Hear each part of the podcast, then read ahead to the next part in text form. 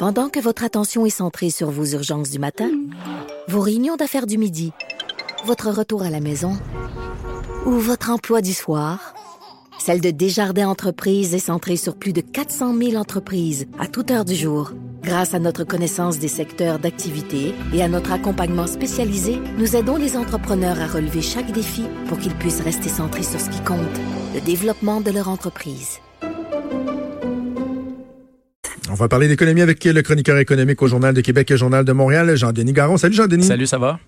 Ça va très bien, très bien. Euh, dans ta chronique ce matin, tu parles de nos impôts qui servent à subventionner ou à soutenir des entreprises privées. Je trouve qu'il y a là un filon bien, bien, bien intéressant parce que le, le, le, le, le conservateur économique en moi a toujours tendance à être un peu frileux avant le gouvernement à mettre sur le respirateur artificiel des entreprises ou être la raison d'être de ces entreprises-là. Mais en même temps, et tu l'exprimes bien dans ta chronique, on a un contexte aussi au Québec qui fait en sorte que si on veut performer, en certains cas, on n'a peut-être pas le choix d'aller là, mais il faut pas le faire à n'importe quel prix. Hein. Ben, il y a ça. Ben, d'abord, là, c'est important de le dire. T'as pas besoin d'être un conservateur économique pour penser que l'argent public doit être bien dépensé, bien investi, de façon transparente, etc. Ça, je veux oui, j'espère. Peu, peu, importe où tu es sur le spectre. Non, mais c'est parce que, tu sais, souvent, quand on écrit une chronique comme celle d'aujourd'hui, tu sais, euh, où j'explique qu'il y a des bonnes raisons d'intervenir dans l'économie, d'aider certaines entreprises, de les soutenir dans leur investissement, euh, notamment dans leurs investissements pour devenir plus productifs. Tu sais. Quand, on, quand on écrit ça, sais, c'est, ça va de tous les côtés du spectre politique, en fait. Sais, je veux dire, on peut être en désaccord sur la, à quel point il faut aider nos entreprises avec l'argent de l'État qui se trouve être notre argent, mais il faut bien le faire. Tu sais. Alors, ma chronique d'aujourd'hui dans le Journal de Québec et de Montréal, c'est une chronique qui vise à prendre un peu de recul, là, dans, de, de, recul dans le, le, le, tumulte des événements. Euh, Récemment, le gouvernement du Québec a eu mauvaise presse avec des investissements que plusieurs ont trouvé douteux. Je pense que celui des ballons dirigeables, là, euh, ça, écoute, euh, je me suis retrouvé à rire de ça tout seul chez nous. Oh, on l'a tout fait, je pense. Bon, il y a ça. Mais il y a Bombardier aussi, hein, quand le gouvernement a pris mhm. des parts dans une société en commandite. Donc, il a investi dans le morceau le plus gangréné de Bombardier. Puis le ministre nous dit, il va falloir qu'on trouve où est-ce qui est allé l'argent. Là, nous autres, on est là, puis les impôts arrivent, là.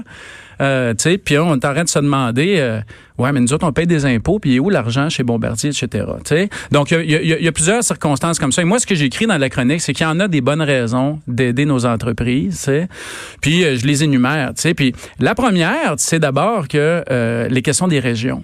Au Québec, on a un territoire immense. les gens, on, vit beaucoup à Québec et à Montréal, mais les mhm. gens oublient qu'on a un territoire immense et que c'est pas toujours attrayant pour les entreprises d'aller investir, euh, disons, dans les régions éloignées. Ça coûte cher en coût de transport. Il faut souvent amener de la main-d'œuvre, former de la main-d'œuvre, etc. Et là, les gens, ils, peuvent, ils pourraient bien dire, euh, oui, mais les gens ont juste à sacrer leur camp et aller à Montréal. Mais c'est pas si simple que ça. Moi, je viens d'un tout petit village dans, en Angava, puis je peux te dire que les gens quitte pas si facilement que ça. Puis je peux dire aussi que l'occupation du territoire, c'est important. Alors, des fois, le, alors, le gouvernement, euh, des fois, ben, il faut qu'il donne un coup de pouce aux entreprises. Ça veut pas dire qu'il faut le faire de n'importe quelle façon. Ça veut pas dire qu'il faut que ce soit opaque, mais il faut que ce soit bien fait. La même chose pour les emplois en région. Le gouvernement dit qu'il faut soutenir des emplois. Tu bon, ben, ça peut être un des objectifs. Mais encore une fois, il faut être transparent. Arrêtons-nous juste un instant sur l'occupation du territoire. Ce que tu disais là est tellement intéressant et je trouve que c'est une notion qu'on a carrément évacuée du débat public au cours quoi de la dernière décennie à peu près. Moi, à l'époque où j'étais en politique, là, 2005-2006, aux affaires municipales et régions, on parlait de, la, politique d'occupation du territoire et c'est comme si tout ça n'était plus euh, un élément qui était euh, pertinent ou abordé. sais, on devrait concentrer ça dans les grands centres. On est contre, bon, évidemment, l'étalement urbain, mais si on veut que le Québec soit dynamique, dynamique ben l'ensemble de ces régions doit réussir et on doit tenir compte des difficultés dans certaines régions, que ce soit au niveau des transports, de l'approvisionnement, etc. Euh, ça prend, ça prend un certain soutien pour assurer un dynamisme parce que sinon on a un territoire qui est trop grand pour rien. Là. Oui, puis tu sais, c'est, c'est, le moment où la politique et l'économie se mêlent. Tu sais, d'un bord, tu as la, la, la, réalité qu'on observe dans les données scientifiques qui dit que, tu sais, pour avoir une économie qui est dynamique là, en 2020, ça prend des, ce qu'on appelle des économies d'échelle, ça prend des grappes industrielles, des grosses villes qui croissent, etc. Ça, c'est une réalité. L'autre réalité, c'est par exemple celle du village, Le Bel-sur-Quévillon, dans le nord du Québec. Je salue tous ceux qui nous écoutent là-bas. Euh, une petite ville de quelques milliers de personnes, mhm. mono-industrielle, où à un moment donné, l'usine est fermée et tout le monde se ramassait sur le chômage. Euh, puis là, ben, c'est la réalité humaine de ces gens-là qui sont à peu près les seuls aussi avec des, euh des autochtones à occuper ce territoire-là. Puis ça peut faire partie de nos objectifs. Ça. Le gouvernement, quand il investit dans des entreprises, il dit pas juste, ben, ça va nous prendre tant de de rendement par année, ça nous prend tant d'emplois. Ça peut faire partie de l'occupation du territoire, des objectifs de l'État, d'Investissement Québec quand il investit. Mais il faut qu'il nous le dise. Il faut qu'il y ait une façon de le quantifier. Il faut qu'il y ait des critères objectifs parce que de temps à autre, il peut arriver que du point de vue du contribuable, qui partage pas tous les secrets avec le, avec le gouvernement, on ait l'impression que les investissements sont faits avec euh, de l'intervention politique ou, euh, ou euh, au gré des vents qui souffrent dans le moment.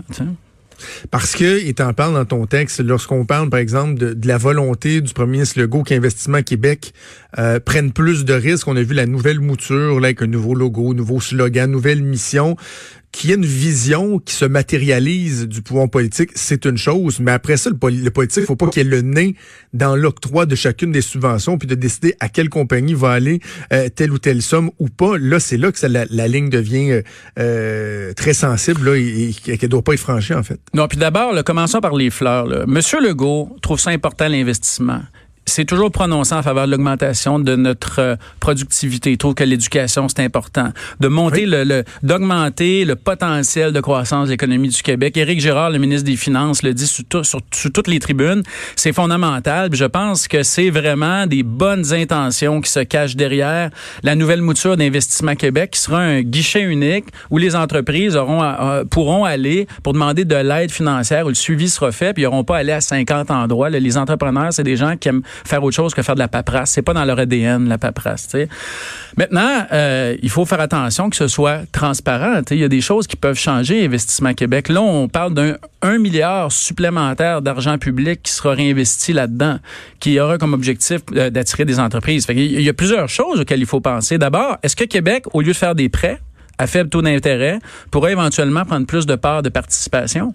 Est-ce que si le gouvernement du Québec prend plus de parts de participation dans les entreprises, euh, est-ce que ça voudrait dire que le contribuable sera en mesure d'en savoir plus sur ce qui se passe à l'intérieur de ces mm-hmm. entreprises-là? Ça s'applique, ça, pour les, euh, les questions des dirigeables, par exemple. Euh, c'est très important. La deuxième, c'est la question des petites puis des grosses entreprises. Tu sais, Jonathan, les, les, les Québécois, là, on n'est pas aimés sur les PME. On trouve ça important. On dirait que ça fait partie de notre ADN. Exact. On se regarde dans le miroir le matin, on voit quasiment une PME en se rasant, là, tu sais. Mais la réalité des choses, c'est que c'est les grosses entreprises qui génèrent les gros investissements. Que pour un bombardier qu'on crée, on est capable de, on est capable d'inviter 3, 4 puis 5 Google à venir investir. Puis quand ils le font ici, on est content. Puis il y a une division Investissement Québec qui ne sert qu'à faire le suivi avec les multinationales pour leurs investissements ici. Alors, il y a ça aussi. Quel type d'investissement on veut attirer? Vers, vers quoi on veut se diriger? C'est bien beau les dirigeables, mais qu'est-ce qu'on préfère? C'est une compagnie de dirigeables ou Google qui vient nous ouvrir trois, qui vient euh, euh, augmenter son nombre d'emplois de 300 ici à Montréal, par exemple. Alors, c'est moi ce que moi ce que je dis dans la chronique, c'est que l'investissement c'est important. C'est vrai que le marché du capital de risque au Québec est moins développé que celui américain. C'est vrai que quand l'économie va, va moins bien, nos sièges sociaux sont à risque d'acquisition par les étrangers. Il y a clairement un rôle pour le gouvernement. Mais quand on donne autant de pouvoir à un ministre, autant de pouvoir à Investissement Québec, quand ça devient aussi gros que ça, quand on injecte un nouveau milliard, il faut qu'il y ait plus de transparence. Mhm. Et là, j'ai jasé à beaucoup de gens avant d'écrire la chronique, de tout parti politique confondu, des profs d'université, des gens dans le milieu, et tout le monde me dit, ouais, mais tu sais, ça nous sécuriserait d'en savoir plus.